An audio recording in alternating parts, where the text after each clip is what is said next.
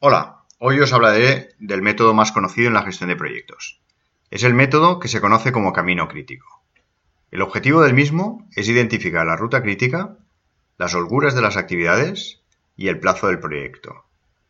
El camino crítico es la secuencia más larga de tareas del proyecto.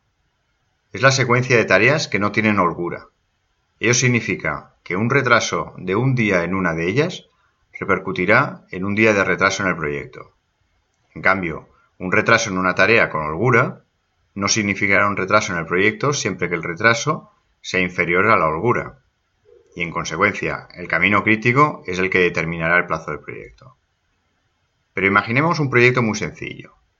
En dicho proyecto se tienen que realizar dos tareas. Dos tareas que se pueden realizar en paralelo, o sea que no tienen dependencia técnica entre ellas.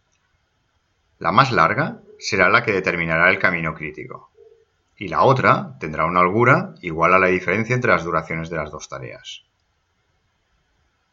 El foco de la gestión del proyecto deberá estar situado en la tarea más larga y el plazo también vendrá determinado por dicha tarea. ¿Se entiende? Ahora imaginemos que las dos tareas las tiene que realizar un mismo recurso. El camino crítico sería el mismo y por lo tanto también el plazo. Pero sabemos que un mismo recurso no puede realizar las dos tareas en paralelo sin que ninguna sufra.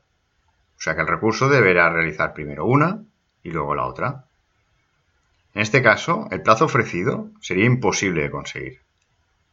La realidad es que la ruta crítica estaría compuesta por las dos tareas y la holgura de las actividades sería nula en ambos casos.